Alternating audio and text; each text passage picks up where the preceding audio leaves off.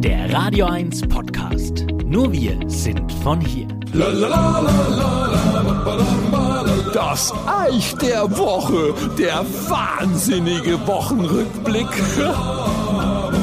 Also ich weiß nicht, wie es euch geht, aber in diesen wahnsinnigen Zeiten zieht man sich wieder mal an den ganz kleinen banalen Dingen hoch, um seine Laune aufzubessern. Zum Beispiel Sonnenschein und blauer Himmel. Ist es nicht herrlich nach dem ganzen Siff der letzten Wochen und Monate? Ständig hat's geschifft und dann der Wind, den mache ich ja eigentlich ganz gern, aber stellenweise Shopping arg, ja? Ach ja, eben, wie groß war eigentlich eure Beute heuer beim Sturmwichteln? Also ich hätte allerhand günstig abzugeben. Ich meine, was will ich mit 17 Gartenstühlen, 6 Trampolins und einer zweiten Hollywood-Schaukel? Also wer was braucht, einfach melden. Jedenfalls zieht's jetzt die Leute wieder raus. Die gehen spazieren oder hocken ein wenig auf der Bank. Mache ich ja gern und da kriegt man natürlich immer allerhand Gespräche mit. Und der Franke hat ja ein wenig die Angewohnheit, das Haar in der Suppen zu suchen, wenn's zu schön wird.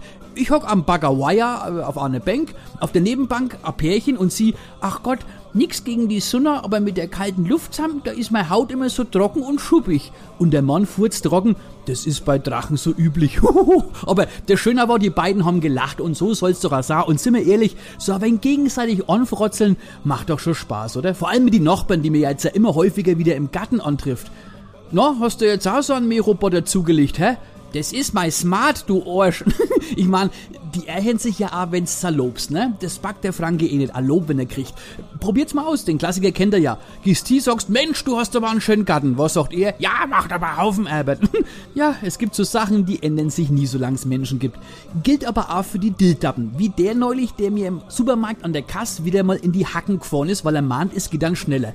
Aber wie sag ich in solchen Situationen immer? Leben heißt lernen. Also habe ich drei Warentrenner zwischen meiner Einkäufe gelegt, hab viermal auf den letzten Cent passend bezahlt, als allerletztes meiner Äpfel. Aber die habe ich mir vorher noch einzeln als Geschenk einbacken lassen.